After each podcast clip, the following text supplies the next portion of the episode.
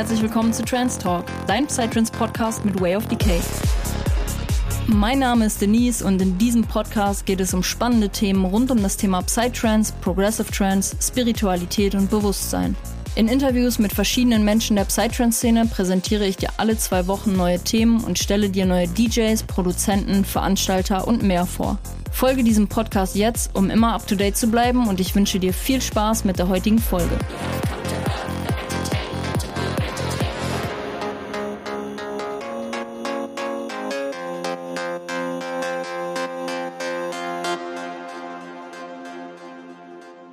Hi und herzlich willkommen, liebe Psytrance Community, zurück zu einer neuen Podcast-Folge, beziehungsweise zur Weiterführung von Folge 12.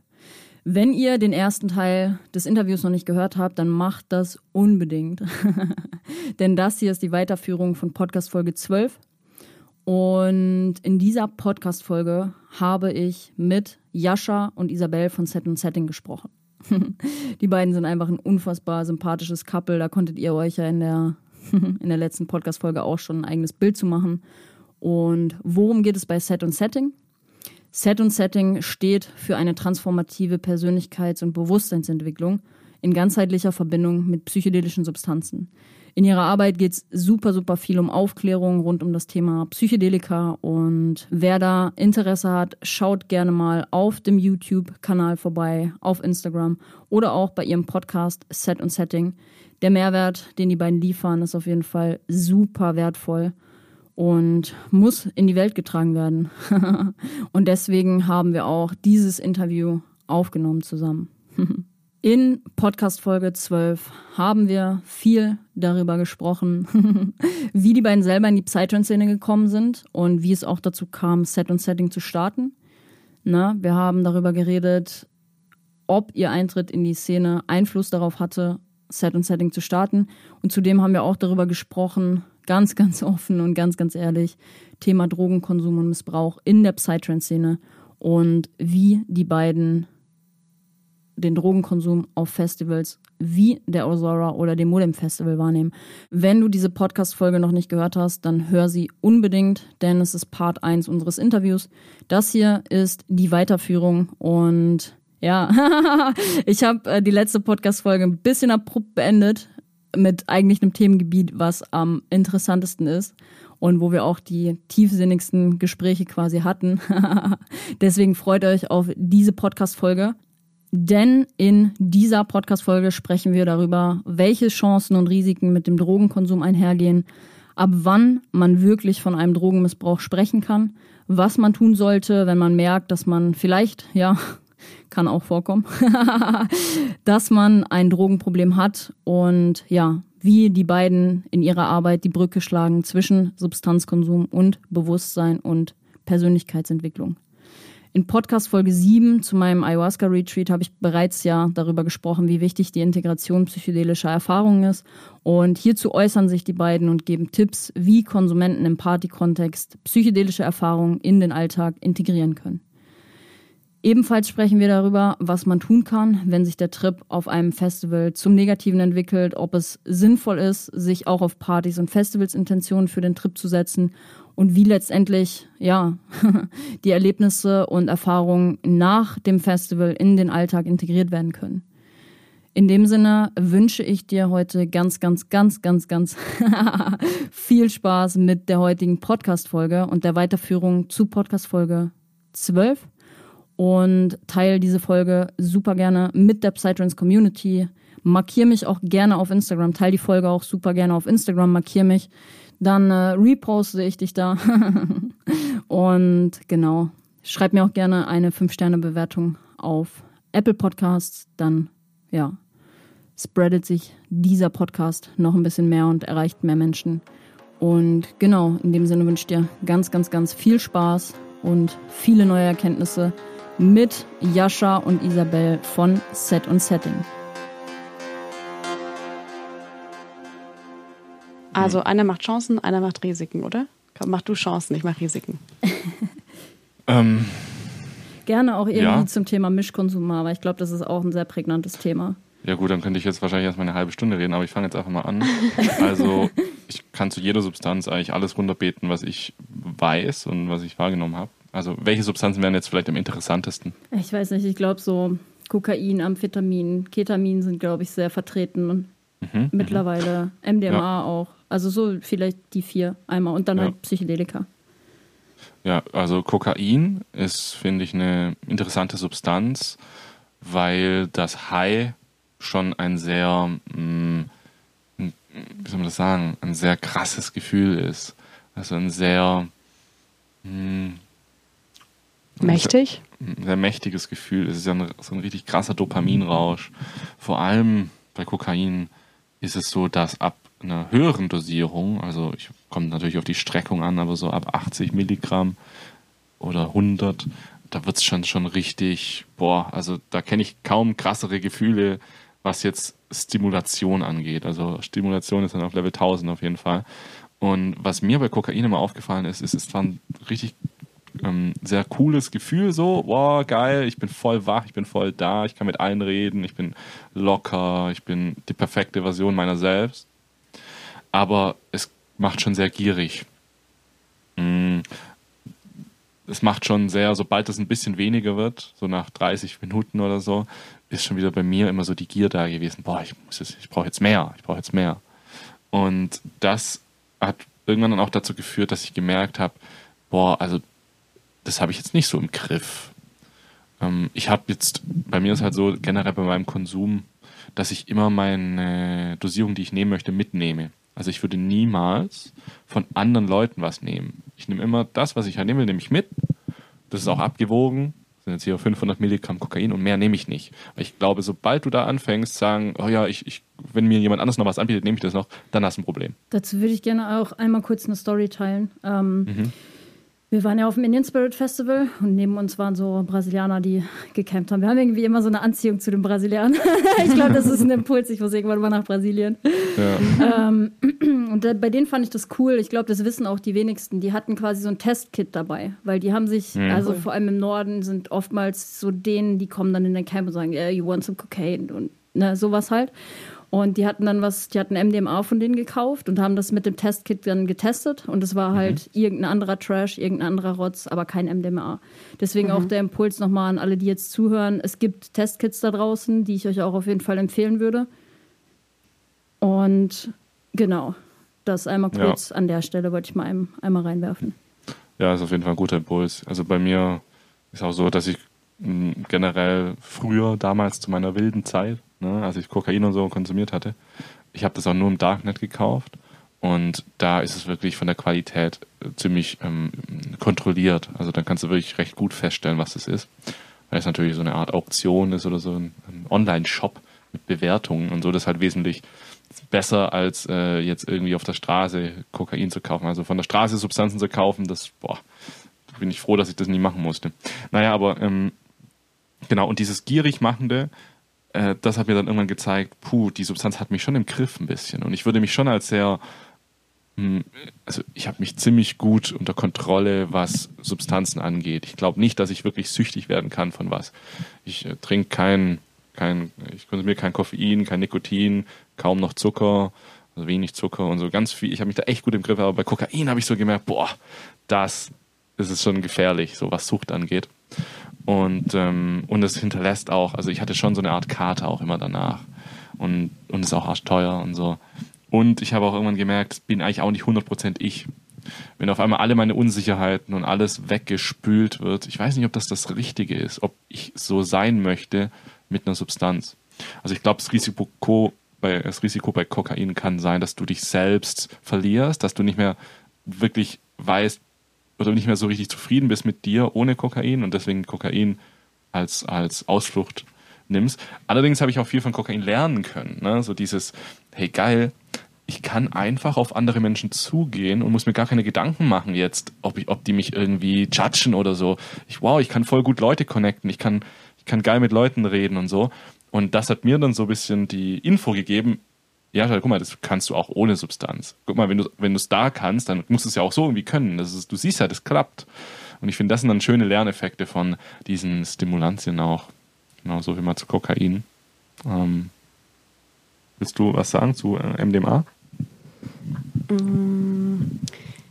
Ja, also ich denke, das, was an MDMA ein riesengroßer Vorteil ist, ist, dass es eine Substanz ist, bei der wir relativ gut, wenn, sobald wir mit Dosierungen uns so ein bisschen auskennen, vorher schon sagen können, was wir bekommen. Das heißt, es ist so eine Substanz, die dir ziemlich verlässlich ein bestimmtes Gefühl gibt, und zwar dieses Gefühl von Wärme und Liebe und Verbundenheit und Zugang zur Emotionalität und sowas. Und genau diese ganzen Gefühle brauchen wir ja, um zum Beispiel wirklich, ja, Selbstliebe oder auch Liebe zu anderen Menschen und so weiter wirklich zu spüren. Und ich glaube, das kann sehr, sehr, sehr heilsamer Effekt sein für viele Menschen, die da vielleicht nicht so den Zugang haben. Und nicht umsonst ähm, wird ja sogar in einem, ja, ich sag jetzt mal, ähm, therapeutischen Setting oftmals MDMA so als Einstieg äh, sogar verwendet, um einfach diesen, diesen Zugang zur Emotionalität ganz im Allgemeinen erstmal zu öffnen und sowas. Und das ist dann halt schon eine gute Voraussetzung, um irgendwie wirklich mal tiefe Gespräche auch mit seinen Freunden zu führen, sich selber kennenzulernen, ohne diese ganzen ja, Schutzmechanismen und diese ganzen Ängste, so, oh, was denkt er jetzt und was denkt die jetzt, sondern man denkt halt nur noch, ja, alles ist cool, ich kann jetzt hier mit jemandem reden, alle sind meine Freunde und alle lächeln und geben dir Wasser und sowas. Ne? Das ist natürlich total schön, absolut. Aber ich denke, die, die Schattenseite äh, davon ist halt, ähm, ja, es wird halt einfach, wie vorhin schon mal kurz erwähnt, der Serotoninspeicher, den wir so in uns haben, einfach in einem relativ schnellen Maße ausgekippt. Und wenn wir jetzt zehnmal nachlegen, dann ist er halt auch irgendwann leer.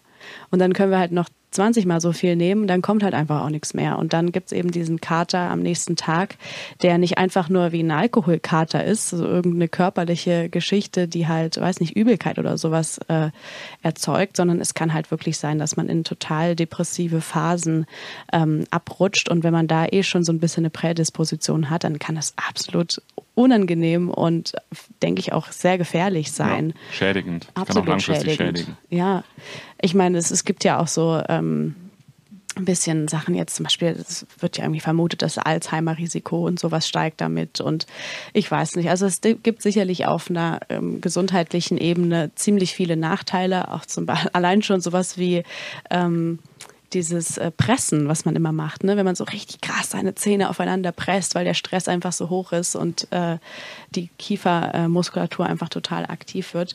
Selbst das kann die, die Zähne schädigen. Da gibt's dann wie so Längsrillen, die entstehen, wenn man so richtig stark die Zähne die ganze Zeit aufeinander presst.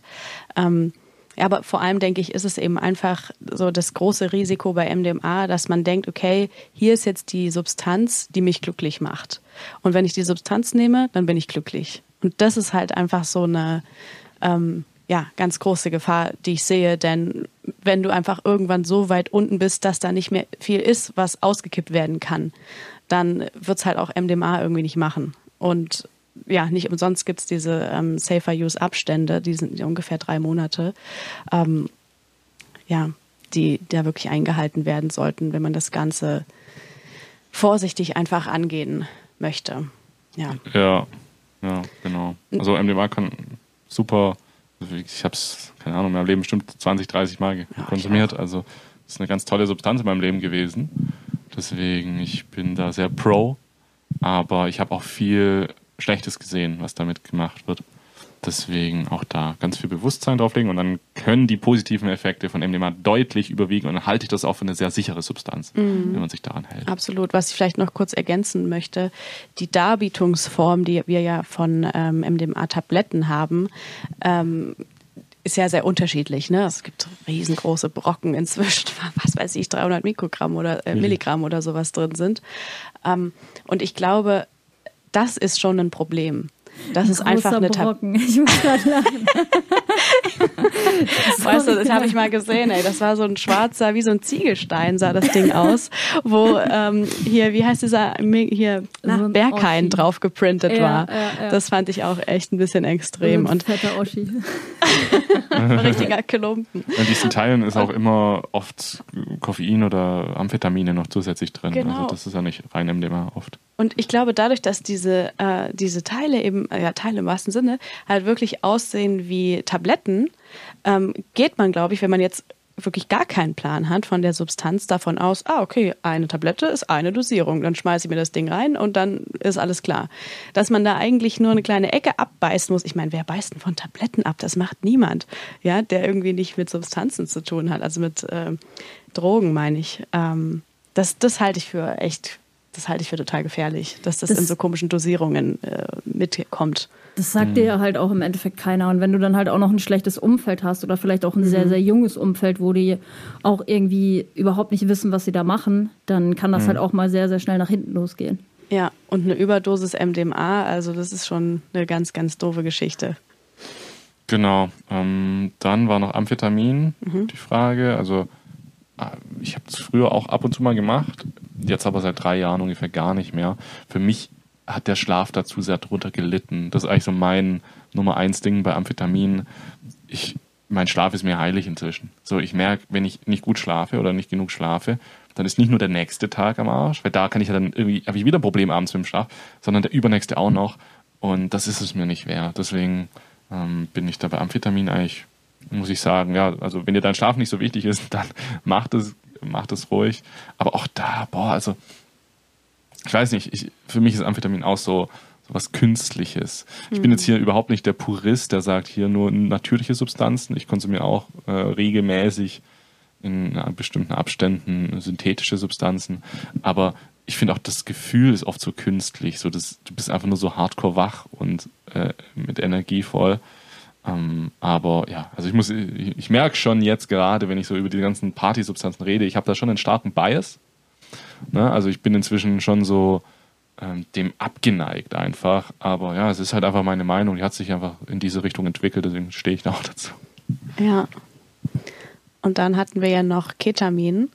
Ähm, Ketamin finde ich persönlich ist auch echt eine, eine coole Substanz, definitiv. Kann ich überhaupt nicht leugnen. Ist auch was, was wir äh, immer mal machen, auch mit Freunden zum Beispiel zusammen. Und ja, ich finde halt, äh, Ketamin ist so ein bisschen die angenehmere Alkoholalternative. Also ich finde, das, auch der Rauschzustand fühlt sich relativ ähnlich an, nur dass halt diese ganzen, ähm, ja, dieses Übelkeitsgefühl und der Schwindel und so weiter, das ist halt nicht so da. Aber es ist halt, finde ich, einfach eine das kann man jetzt echt mal so sagen, ist einfach eine witzige Sache. Ich finde Keta einfach lustig. und ähm, und gerade auch, ähm, also in, in wirklich kleinen bis höchstens mittleren Dosierungen. Ich war noch nie im K-Hole und ich möchte auch echt nicht hin. Ähm, da möchte ich nicht rein. das ist halt einfach das Ding. Und das ist, glaube ich, auch eine ganz große Gefahr bei Keta. Keta ist ganz lange witzig, bis es einmal dann richtig viel wird. Und dann ist es wirklich auch nicht mehr so, wie man es vielleicht kennt, sondern Ketamin verändert seine Wirkung einfach sehr stark, ähm, dosierungsabhängig. Das heißt, ähm, ja, es ist einfach, ich glaube nicht, dass man so gerne ins K-Hole möchte, wenn man da nicht wirklich ready dafür ist und es nicht drauf anlegt. Denn es ist einfach eine, glaube ich, schon ziemlich ähm, harte Ego-Auflösung, die man da erfährt. Also es wird ja teilweise auch mit 5 Meo oder so verglichen, das Gefühl, was man dann da erlebt. Und ähm, ja, also wie gesagt, ich denke, eine, Chance ist wirklich einfach, wenn man das in einem, in einem kleinen Maße mit Freunden konsumiert, das kann total witzig sein. Es ist einfach ein lustiges Gefühl. Es, der Körper fühlt sich ganz komisch an.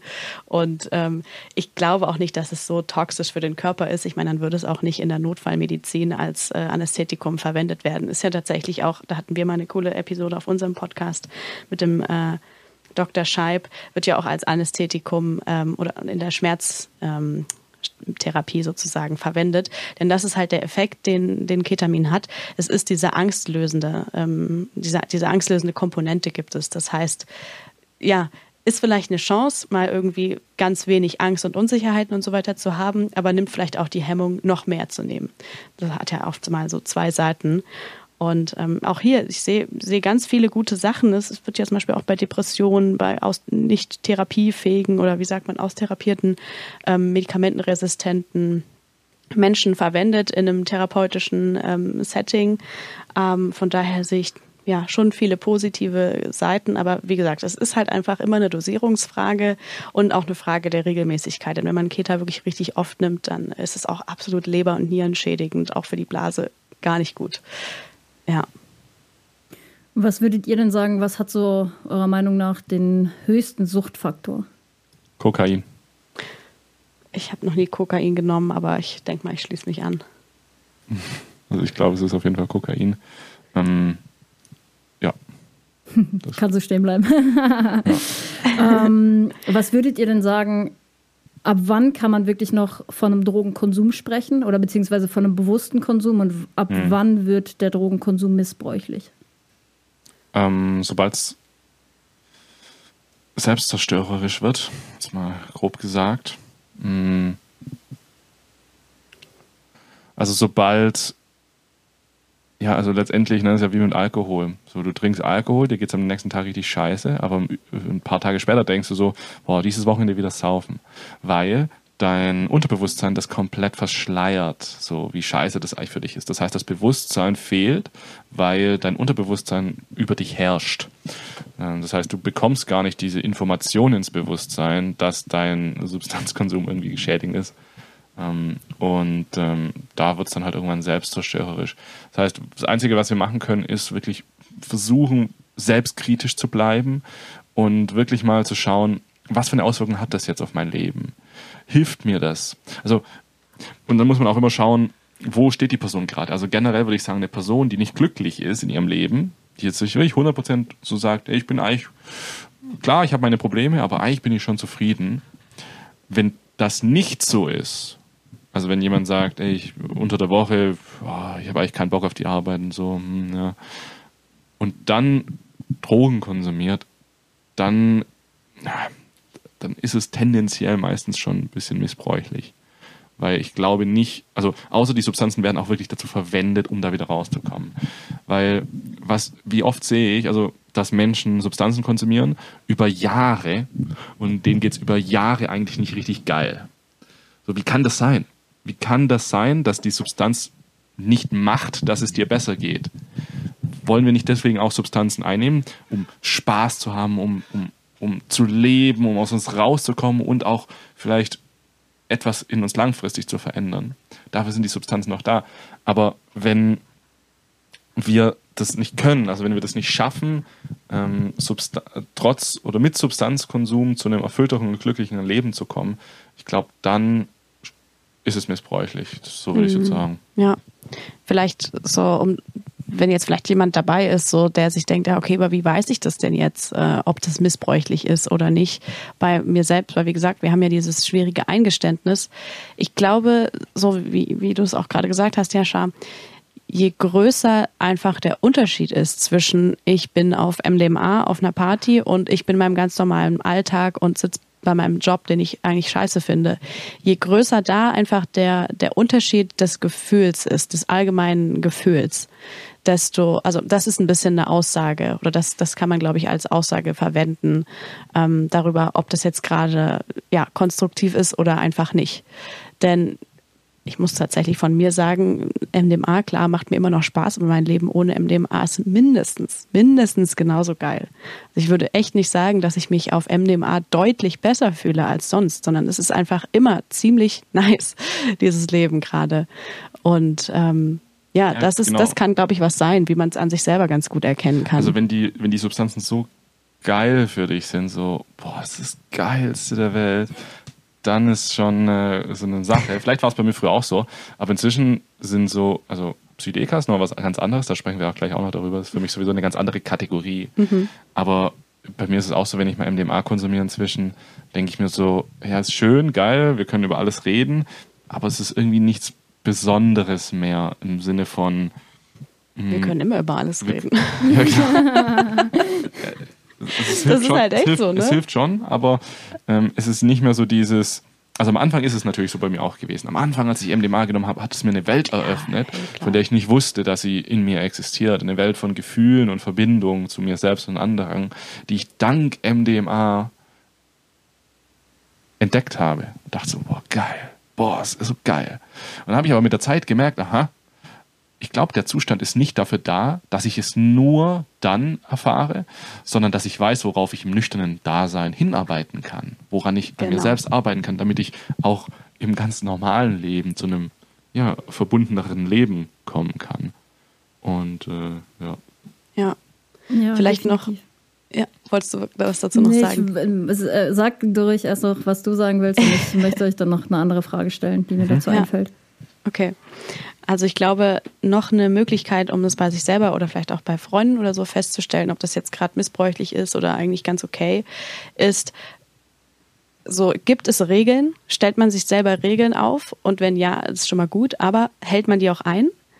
Denn also missbräuchlich finde ich werden Substanzen halt einfach so schnell und das müssen noch nicht mal die illegalen sein. Ich finde zum Beispiel auch Koffein. Das ist eine Substanz, die wird so hart missbraucht. Ne? Trinkst einen Liter Kaffee pro Tag und sagst, ja, nee, also Kaffee mag ich einfach. Ne? Also sorry, aber das ist einfach, ist einfach nicht das, worum es geht. Ich glaube auch nicht, dass das so, weiß ich nicht, dass das irgendwie langfristig eine gute Idee ist. Und an dem Beispiel, finde ich, kann man es ganz gut erklären. Also wenn die Droge oder die Substanz oder wie auch immer irgendwann einfach nur noch einen bestimmten Zweck erfüllen soll, zum Beispiel irgendwie den Tag zu überstehen, ohne einzupennen, ähm, oder irgendwie den Monat zu überstehen, ohne auch nur irgendein Highlight zu haben ähm, am Wochenende oder so, dann stimmt einfach was nicht. Und wenn wir uns dann tatsächlich selber sagen, ja, morgen, morgen trinke ich nur einen halben Liter Kaffee und dann trinkst du zwei oder trotzdem einen, ja, dann, dann ist es ein Zeichen. Dann ist es wirklich ein Zeichen, wo man, glaube ich, echt ehrlich zu sich sein darf und sagen kann, okay, ich halte meine eigenen Regeln nicht ein. Wenn ich das nicht schaffe, welche soll ich dann denn einhalten? Ja. Ich fühle mich ein bisschen ertappt, jetzt muss ich ganz ehrlich oh, sagen. Oh, sorry. also, Bastel. Ja. Koffeinsucht ist ganz, ganz, ganz klar da. Ja. ja. aber ich muss auch sagen, es ist halt wie mit Ex-Rauchern, das sind immer die schlimmsten. Ich war auch koffeinsüchtig, wirklich, ich habe am Tag drei Club Mate getrunken, weil ich es auch wirklich einfach lecker fand und weil ich es auch wirklich gebraucht habe, um irgendwie das Studium zu überleben. Aber jetzt trinke ich halt überhaupt gar keinen Koffein mehr und das Leben ist wirklich besser ohne Koffein. Es ist wirklich unabhängiger und man ist auch nicht müde, wenn man das einmal überlebt hat, so diese, diese Sucht einfach zu überwinden. Ja, das, deswegen vielleicht auch gerade die, die Härte meiner Aussage. Ja, ja, müssen, unsere Aussagen sind schon ein bisschen radikal ja, in die Richtung. Ähm, ich würde schon sagen, ihr beide seid schon, halt schon so. ein witziges Couple. Ach so. Ja, schon. Gut, gut, dass wir das so ja, sagen. Ja. Ich glaube schon, ja. Cool. Äh, genau, an der Stelle, was mir eben noch eingefallen ist, ähm, was würdet ihr denn tatsächlich jemandem raten, der wirklich jetzt dann vielleicht auch durch die Podcast-Folge merkt, hey, vielleicht habe ich doch ein Problem mit meinem Drogenkonsum. Was würdet ihr jemandem raten, was so die nächsten Steps sind? Ähm, ich würde als erstes so ein bisschen ähm, mal mein Umfeld checken, weil es ist wirklich zu 99 Prozent Umfeld. Ja. Also nie, niemand geht jetzt jedes Wochenende alleine auf eine Party und nimmt die ganze Zeit MDMA oder so. Also wenige, sagen wir es mal so. Ähm, und das ist auch eine der ersten Fragen, die bei der Behandlung von Heroinsüchtigen gestellt wird. Immer so, bist du bereit, dein Umfeld zu wechseln? Also es geht jetzt nicht darum, dass du dein Umfeld, we Umfeld wechseln sollst, auf keinen Fall.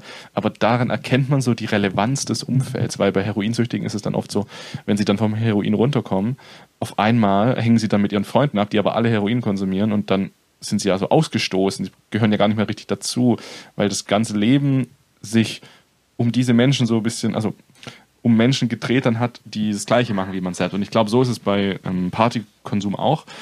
Wie ist denn dein Freundeskreis aufgestellt? Wie viele deiner Freunde ähm, gehen auf Partys? Wie viele davon scheinen das gut im Griff zu haben? Bei wie vielen ist es vielleicht eher nicht so gesund? Ähm, oder hast du auch einen Freundeskreis, der irgendwie haupt, überhaupt gar nicht in dieser Szene ist? Und dann ähm, reflektier dich da erstmal so. Das wäre mein erster Tipp. Mhm. Und mein Tipp wäre, geh zur Suchtberatung. Und Suchtberatung, das ist dann vielleicht so ein Wort, das klingt so, oh Gott, wenn du da hingehst, dann hast du richtig verkackt, dann bist du komplett am Arsch. Nein, ist nicht so. Es gibt einfach so gute Möglichkeiten in wirklich in jedem Kaff, wo du dir eine Suchtberatung äh, irgendwie organisieren kannst. Das gibt's online, es gibt so viele Möglichkeiten und ich glaube, dieses Bild, was man gerade auch in der, da sagen wir, Drogenszene von der Suchtberatung hat, ist oft total negativ. Das ist sowas wie, äh, da will mir jetzt wieder jemand sagen, was ich machen soll, was ich nicht machen soll oder sowas. Nee, die Leute sind dafür ausgebildet, ähm, wirklich zu helfen und einfach Wege zu finden, wie man das in seinem eigenen Tempo ähm, überwinden kann. Und das ist, glaube ich, auch so der Punkt erstmal bei sich selber, äh, ja, braucht es einfach diese Erkenntnis, dass eine Störung da ist. Dann kann man mal gucken, wie Jaschus gerade sagte, mit dem Umfeld und so weiter, wie sieht's da eigentlich aus. Aber ich glaube, der wirklich entscheidende Schritt ist, je nachdem, wie, wie schwer es einem halt auch fällt, und es ist nie leicht, ähm, ja, Hilfe anzunehmen, Hilfe wirklich aktiv zu suchen und dann, wenn es beim ersten Mal irgendwie unangenehm war, dann geh halt zu jemand anderem. Es gibt so viele Suchtberater auf dieser Welt. Ähm, such einfach eine Person, wo es passt und dann bleib da. Das ist der Tipp. Ja, und äh, davor ist natürlich, war auch Teil so ein bisschen der Frage, überhaupt erstmal feststellen zu können, dass etwas nicht stimmt. Ja. Und es kann ja auch sein, dass jetzt jemand zuhört und sagt, hm, vielleicht stimmt was bei mir nicht, kommt dann so ins Grübeln, aber da kann dann das Resultat natürlich auch sein, nee, ist alles in Ordnung. Also es, es muss nicht, das ist ja nicht bei jedem so. Aber ich glaube, dieses Störungsbewusstsein zu entwickeln, das ist super wichtig und das geht auch natürlich auch nur mit viel Information. Das heißt, hm, wenn ich mich jetzt, wenn ich jetzt irgendwie jeden Wochenende hier Party mache, ja, mit Substanzen, dann sich auch mal wirklich informieren, was ist denn da der Safer Use, was wird denn da so empfohlen? Mhm. Ja, genau. Und Das schauen, ob das, ist das jetzt bei mir so? Habe ich das wirklich im Griff? Wie wirkt sich das auf mein Leben aus? Sich da zu reflektieren und so. Mhm. Das würde ich empfehlen. Safer Use, sehr gut. Dazu mal Set und Setting auf YouTube au äh, auschecken. Ja, haben wir genau. wirklich auf jeder einzelnen Seite mit jeder Substanz, die bei uns gelistet ist, gibt es die Safer Use Abteilung, wo einfach schon steht, äh, wie man es safer machen kann. Ja, das heißt Safer Use, nicht Safe Use. Aber natürlich nur psychedelische Substanzen. Also wir Ja, ja, haben jetzt absolut. nicht viele Infos zu Kokain und nee, das, Amphetamin und so. Ich habe tatsächlich auch euren Guide zu Ayahuasca gelesen. Hat mir auch auf jeden Fall Ah. nochmal zwei, drei sehr gute Impulse für meine Intention auch für Cool. den Trip selber gesetzt. Ah, das freut mich. Isabel hat den geschrieben. Ja. Ja, ist sehr, sehr geil. Also ihr macht einfach super wertvolle Arbeit, deswegen, aber das habe ich euch eh schon gesagt. Ja, danke schön. Dankeschön. Ähm, ich will auch jetzt auf jeden Fall noch mal ein bisschen wieder den Blick aufs Positive richten und auch auf euch beide und auf dieses Thema Bewusstsein und Persönlichkeitsentwicklung noch mal kommen. Und an der Stelle ähm, würde ich euch gerne die Frage stellen, wie schlagt ihr denn überhaupt diese Brücke zwischen Substanzkonsum und Bewusstsein bzw. Persönlichkeitsentwicklung? Mhm. Also auch jetzt vielleicht bei euren Retreats, ähm, teilt da gerne mal die Erfahrung. Also bei uns geht es ja fast nur um psychedelische Substanzen. Also ist nochmal eine ganz andere Kategorie als Amphetamine beispielsweise, weil die Substanzen ja ein ganz anderes, einen ganz anderen Wirkmechanismus im Gehirn auch haben und nicht darauf ausgelegt sind, etwas auszuschütten, etwas zu verbrauchen, sondern einfach die Fun Funktionalität unserer Hirnregion irgendwie so abändert und auch die Hirnströme abändert, dass wir ein anderes Bewusstsein kriegen. Also da wird wirklich fundamental etwas verändert, dass wir mehr Zugriff auf unser Unterbewusstsein bekommen, dass wir Dinge in uns so entdecken, die noch versteckt waren, dass wir neue Perspektiven auf unser eigenes Leben bekommen, dass wir anders wahrnehmen können, egal ob es jetzt außen oder innen ist, ne, ob wir jetzt Musik oder Gefühle oder Emotionen, Gedanken, alles nehmen wir irgendwie anders oder verstärkt wahr. Das ist ja nochmal ganz anders irgendwie. Hm.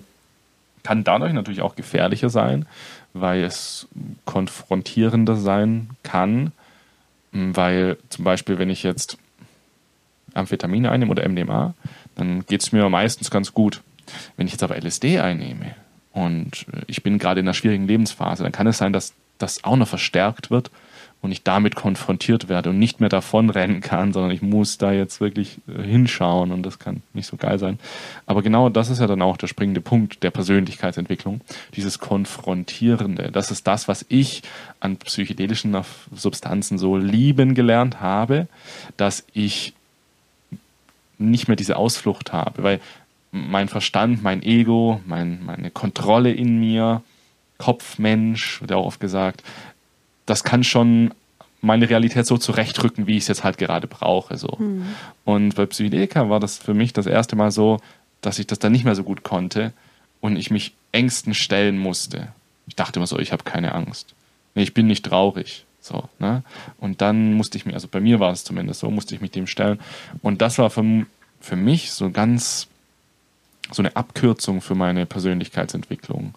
Weil der, der größte Faktor, der gegen unsere persönliche Weiterentwicklung, gegen unser Wachstum spricht, sind ja immer wir selbst. Sind immer eigene Schutzmechanismen, die uns davon abhalten, hinzuschauen und uns selbst zu erkennen. Und da haben Psychedelika mir extrem geholfen, sozusagen schneller zum Ziel gekommen, ungehinderter mich selbst zu erkennen und ähm, auch besseren Zugang zu meinem Bewusstsein zu bekommen. Also zum Beispiel auch mit Meditation und so, mehr Achtsamkeit in mein Leben zu bringen, mehr ungefiltert die Realität unmittelbar wahrzunehmen. Das, ähm, das war es bei mir so. Hm.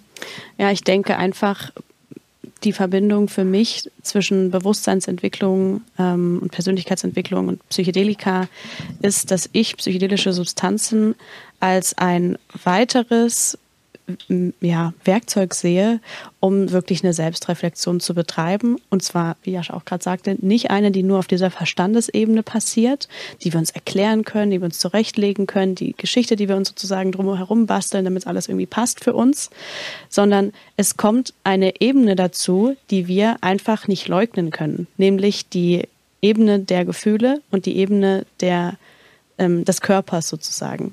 Es macht einfach so einen gigantischen Unterschied, etwas irgendwie auf so einer rationalen Ebene zu verstehen. Das ist schon mal echt gut. Aber eben diese Wahrheit in sich dann wirklich auch zu fühlen, die eigene Wahrheit, ne? keine allgemeingültige. Das, denke ich, ist einfach etwas, was so ein, ähm, ja, so eine Stärke hat, dass wir es nicht einfach ignorieren können. Wir können uns nicht im, im Geist irgendwie erklären, ja, ich bin ein bisschen traurig oder sowas. Wenn du Psychedelik, wenn du auf Psychedelika traurig bist, dann weißt du mal, was das wirklich heißt. Wenn du das ansonsten vielleicht nicht so kennst aus deinem Alltag, diese Gefühle intensiv wahrzunehmen und sowas. Und ich glaube, das ist eben wirklich die, die Chance, die dahinter steckt, ähm, einen unglaublichen Perspektivwechsel auf sein eigenes Leben zu bekommen, wenn man dazu bereit ist, wenn man dazu bereit ist, das zuzulassen und vor allem verstanden hat, und das, denke ich, ist eine ganz wichtige Voraussetzung, wenn wir äh, psychedelische Substanzen konsumieren, dann sind nicht diese Substanzen dafür verantwortlich, dass wir irgendwelche Gefühle haben. Es ist nicht so, dass die Pilze dich traurig machen oder das LSD dich glücklich, sondern du bist glücklich oder traurig und LSD oder Psilocybin oder was auch immer ist der Katalysator dafür. Das heißt, es wird alles einfach nur verstärkt. Und das ist, glaube ich, ein, ja, ein Risiko. Ne? Das kann man dann irgendwie sagen, ja, ich hatte zum Beispiel noch nie eine gute psychedelische Erfahrung, es war immer scheiße. Ja, das hat aber nichts damit zu tun, sondern das hat einfach damit zu tun, was ähm, im Inneren vorhanden ist und was vielleicht im Äußeren äh, in Form von Setting und so weiter noch dazukommt, definitiv. Aber ja, ich glaube einfach die Chance, die wir sehen, ist, dass alles lauter wird und damit nicht unbedingt, das klingt jetzt manchmal, wenn man es so erklärt, super einfach oder so, überhaupt nicht. Es kann sogar alles noch viel schwieriger werden, aber auf jeden Fall geht es schneller und ähm, ja. Genau, und das, ist auch das, Geile. das ist das, was wir in uns erfahren haben in den letzten Jahren. Genau. Und das hat unser Leben sehr bereichert und deswegen geben wir das heute auch weiter. Zum ja. Beispiel auch in Form unserer Retreats bei denen wir Menschen eben diese Möglichkeit geben wollen, auf eine sichere und auch legale Weise sowas zu erfahren, weil wie jetzt ja schon zu hören ist, es ist manchmal nicht so ganz einfach. Mhm. Es ist auch oft sehr einfach. Also das kann halt alles sein. Das ist wie so eine Überraschungsbox auch irgendwie. Ja. Und da ist es so wichtig, einen sicheren Rahmen zu geben. Also ich war da auch sehr verwundert, ich habe auch viele psychedelische Erfahrungen im privaten Umfeld gemacht und dann habe ich mich mal begleiten lassen und habe gemerkt, boah, da komme ich ja ganz viel tiefer plötzlich, weil ich mich ja. so komplett fallen lassen kann, weil ich mich gar nicht mehr darum sorgen muss, oh, hoffentlich kriege ich keine Angst, hoffentlich kriege ich kein Bad hoffentlich klappt alles. Mhm. So irgendwelche unterbewussten Prozesse waren da doch dann immer damit beschäftigt. Und ähm, aber ja, ob mit Begleitung oder ohne, die Substanzen haben ein krasses Potenzial für persönliches Wachstum mhm. in meiner Sicht. Was mir an der Stelle irgendwie noch wichtig zu sagen ist, wenn wir Retreats anbieten, Retreats veranstalten und so weiter, dann ist unser Angebot an der Stelle nicht, dass wir eine schöne Erfahrung jemandem geben, sondern es geht darum, eine echte Erfahrung zu haben. Das heißt, es ist nicht unser Job, irgendwie dazu, dafür zu sorgen, dass die Musik allen gefällt, dass jeder die, äh, weiß ich nicht, ne, dass einfach jeder eine super schöne Erfahrung voller Liebe und Verbundenheit hat, sondern es geht darum, Struktur in das Ganze reinzubringen. Das heißt, eine gute Vorbereitung zu haben, dass man wirklich weiß, okay, wie geht loslassen? Wie kann ich das üben vielleicht? Was ist eine gute Intention? Warum brauche ich überhaupt eine? Ähm, was sind Sachen, die ich vielleicht nicht machen sollte vor einem Trip? Zum Beispiel tausend andere Trip-Berichte lesen zu irgendeiner Substanz, um dann zu denken, ah, okay, Psilocybin ist so. Ja, können wir mhm. nicht wissen, ist individuell. Und dann natürlich schließt sich einfach äh, an die Erfahrung ähm, die wichtigste Phase überhaupt an, und zwar die Phase der Integration, mhm. wo einfach wirklich das, die Essenz der Erfahrung Stück für Stück herausgemeißelt wird, um diese kleine Perle, sage ich mal, ins Leben dann mitzunehmen und so dann auch langfristig was davon zu haben. Denn ja, es geht nicht, wie gesagt, einfach um eine schöne oder echte Erfahrung, sondern darum, dass es am Ende was bringt. Und genau das ist auch, was ich jetzt so zu schätzen gelernt habe und nochmal in einem ganz anderen Kontext. Und das ist dieser, dieser, diese therapeutische Begleitung. Das habe ich ja mitbekommen bei meinem Retreat so, weil mhm das war, also die erste Nacht war für mich ja wirklich. ich glaube, loslassen ist halt ein ganz, ganz, ganz wichtiger Faktor, den man lernen darf, mhm. wenn man solche mhm. Erfahrungen macht. Und dadurch, dass ich, bevor ich zum Retreat gefahren bin, wusste ich, ich bin so mit meinem Verstand identifiziert.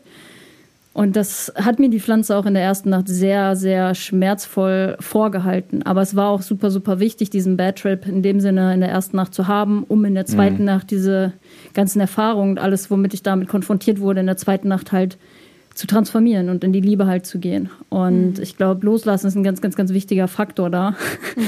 was ich mit meinem Verstandesdenken auch sehr lernen durfte. Ich meine, ihr werdet wahrscheinlich auch viele Leute da haben, die noch viel mit dem Verstand und mit dem Ego identifiziert sind. Voll. Und das sagen ja auch, ich höre auch viel Podcasts hier von Open Your Spirit, hier mit Navid hast du ja auch schon öfter gequatscht, Jascha. Mhm.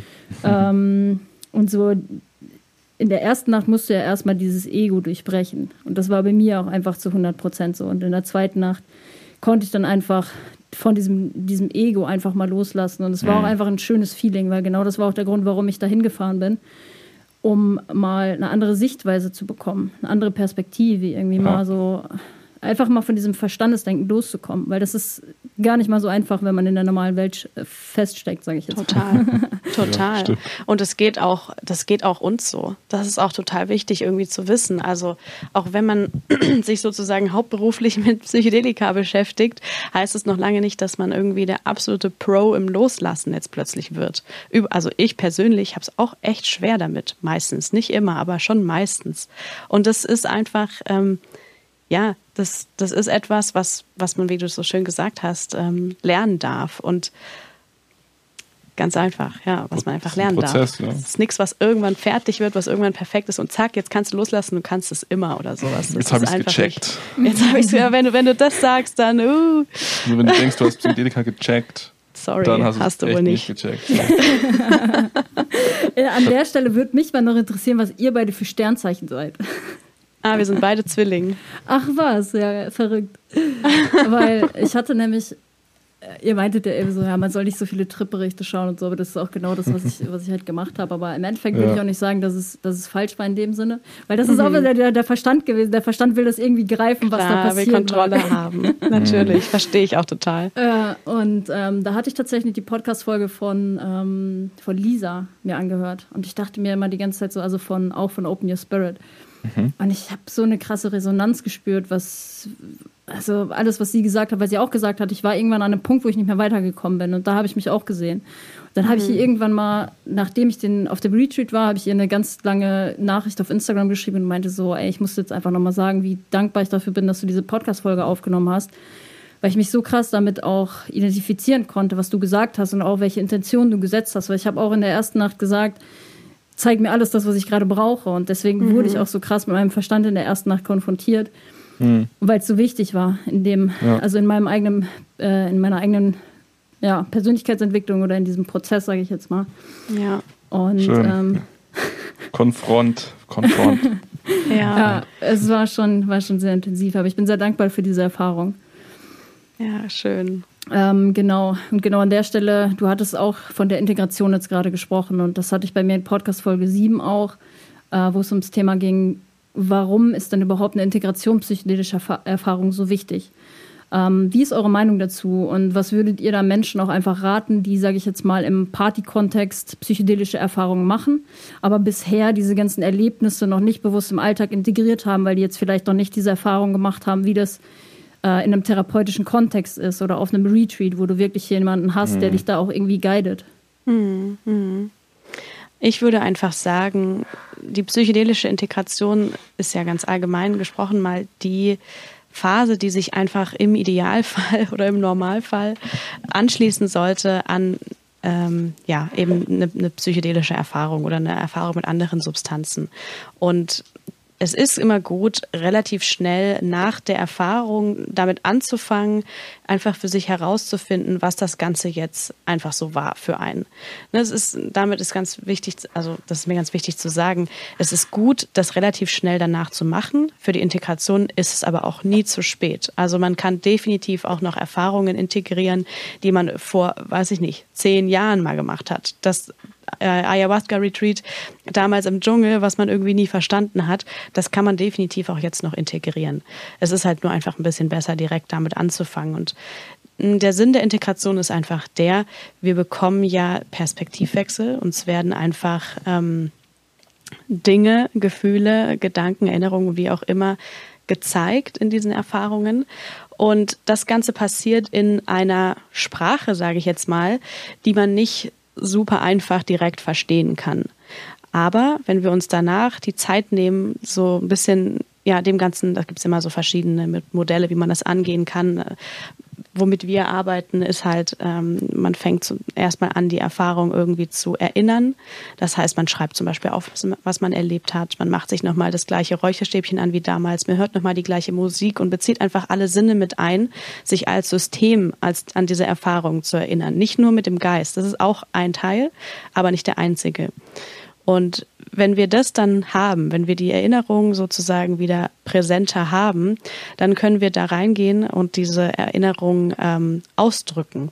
Und das kann auch ganz Verschiedenes sein. Das kann zum Beispiel ähm, ein Tanz sein, das kann ein Gespräch sein mit Menschen darüber, um das einfach mitzuteilen und so weiter und tausend andere Möglichkeiten. Und im letzten Schritt geht es eben, wie gesagt, darum, einfach eine, eine Bedeutung für sich selber herauszufinden und zu sagen, gut, was heißt es denn jetzt, dass ich zum Beispiel mit dem Tod so krass konfrontiert wurde? Was heißt es denn, dass ich dachte, ich sterbe gleich in der Erfahrung? Was bedeutet das für mich? Warum habe ich meinen Opa gesehen? Warum hat er, was weiß ich, mir irgendwelche Sachen gesagt? Ne? Und das letztendlich, ähm, würde ich sagen, ist das Ziel. Also deswegen machen wir psychedelische Erfahrungen, um sie zu integrieren, um irgendetwas daraus zu lernen. Ja, und es gibt noch einen Schritt. Mhm. Der vierte Schritt, vierte, dritte Schritt. Und zwar Wirkung. Genau.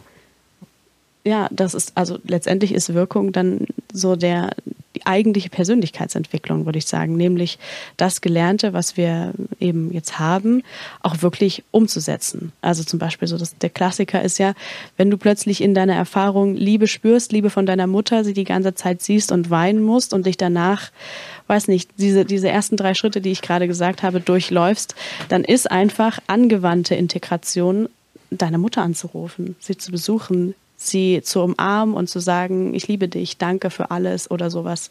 Und wenn du den letzten Schritt halt skippst, dann ist es irgendwie immer noch nicht durch. Genau, und die ganzen Sachen, die du gesagt hast, das war ja so vor allem auf Retreats gesehen. Ja. Und jetzt ähm, nochmal dann auch auf, auf das Party ja, genau. äh, zurückzukommen. Bei der Party machst du jetzt eher nicht so die Erfahrung, dass du in der Mutterliebe badest oder sowas.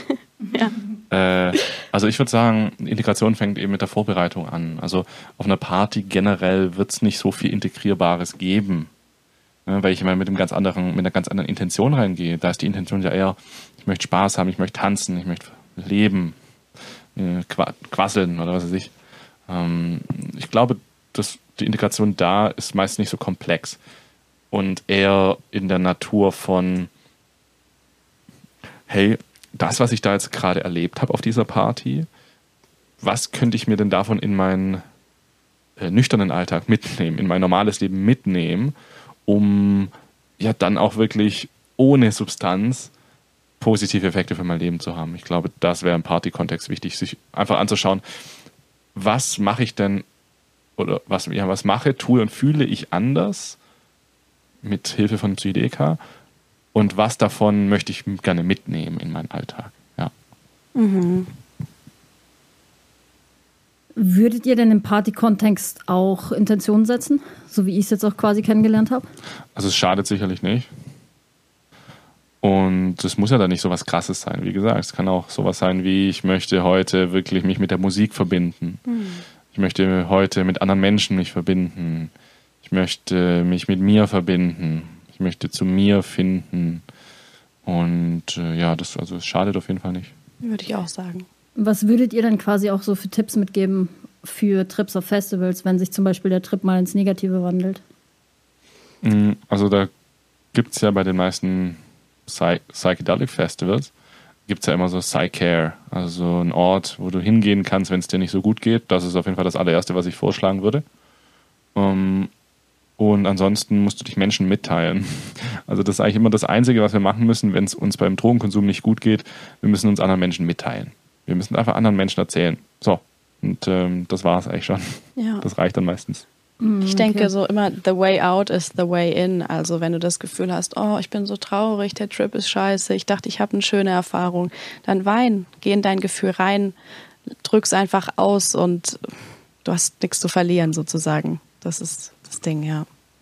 Wie macht ihr das so? Also wie integriert ihr eure Trip-Erfahrungen nach zum Beispiel Festivals wie Modem in den Alltag? Mm, Also ehrlich gesagt muss ich manchmal auch gar nicht so viel machen, sondern ich nehme dieses Gefühl einfach mit und bade noch ein paar Wochen darin und erinnere mich viel daran.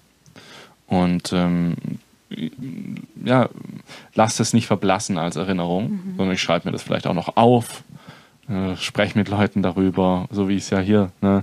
Allein, dass ich auf meinem Podcast über die Erfahrung spreche, hilft mir dann schon wieder, die Erfahrung zu integrieren. Yes. Das heißt, das, das darüber sprechen hilft mir dann immer sehr. Das hat mir tatsächlich auch sehr geholfen. Mhm. Also die beiden Podcast-Folgen einfach darüber aufzunehmen, weil dann bist du halt auch in so einem Afterglow noch. Also als ich die beide aufgenommen habe, war ich in diesem richtigen Afterglow. Mhm. Und ja. Ging mir auch so, als ich neulich meine darüber aufgenommen habe. Ich finde, das, das Coole ist ja bei Festivals, zumindest so wie wir sie meistens angehen, ähm, dass du ja noch Leute um dich rum haben, äh, hast. Also Freunde einfach und wirklich Vertrauenspersonen und dich mit denen danach auch nochmal drüber auszutauschen und zu sagen, hey, wie war das nochmal? Wie, was haben wir nochmal gemacht und so weiter? Worüber haben wir gesprochen? Was habe ich gesagt? Was hast du gesagt und so weiter?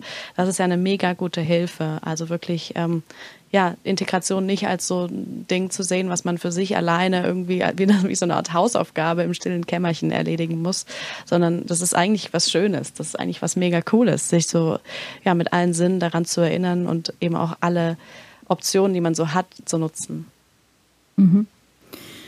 Alright, ihr beiden. Last but not least.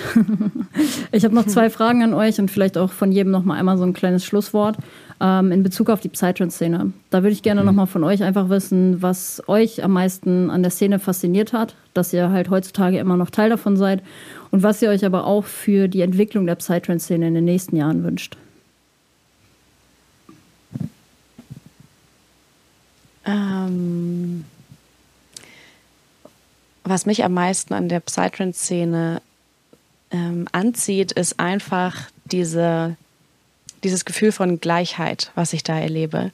Dass wir alle einfach irgendwelche Einzelteile sind von irgendeinem großen Ganzen und alle sind so, alle haben das sozusagen, also fühlt es sich zumindest für mich an, für sich so verstanden, dass wir einfach hier zusammenkommen an einem Ort und eben diese Erkenntnis, dass wir alle eins sind, dass wir das feiern gemeinsam und ja, einfach ähm, loslassen, kollektiv.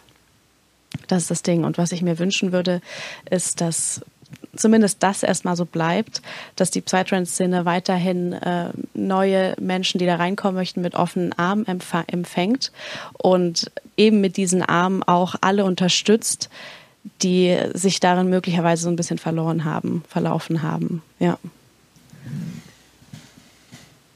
Genau, schön.